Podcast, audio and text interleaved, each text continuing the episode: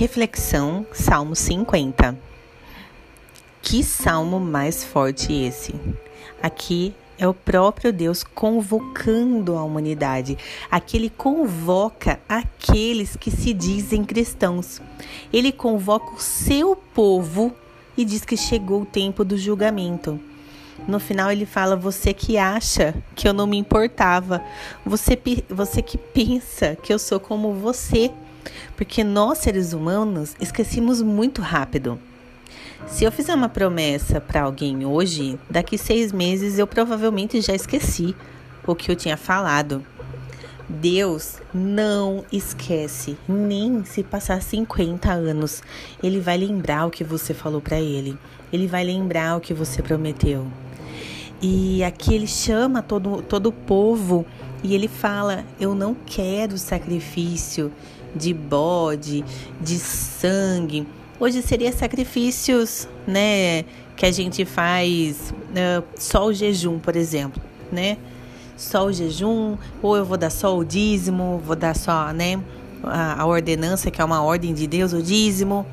Enfim, ele fala que não, que o que ele quer que você ofereça para ele é um coração de gratidão e obediência, que você obedeça e cumpra as promessas de Deus.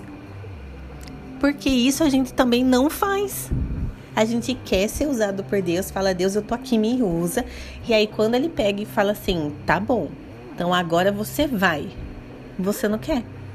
Você começa a dar desculpa, você tem medo, você, né, procrastina e você acaba desobedecendo a Deus.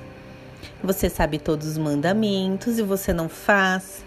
E ele fala que não adianta nada. Gente, esse salmo é maravilhoso. Ele fala: não adianta nada ficar repetindo as minhas ordens escritas e as minhas promessas. Então, tipo, não adianta nada ficar falando de Deus para outras pessoas se no fundo do meu coração eu desprezo a disciplina dele e desobedeço às suas palavras. É muito forte isso. Então não adianta nada eu fazer as coisas certas, mas a que mais precisa eu não fazer. Então este salmo, ele está falando sobre isso e ele fala considere isto todos vocês, caso contrário, eu destruirei cada um. Então, que a gente realmente pense nisso e faça uma reflexão séria sobre esse salmo. Leia ele, porque ele é muito forte. Amém?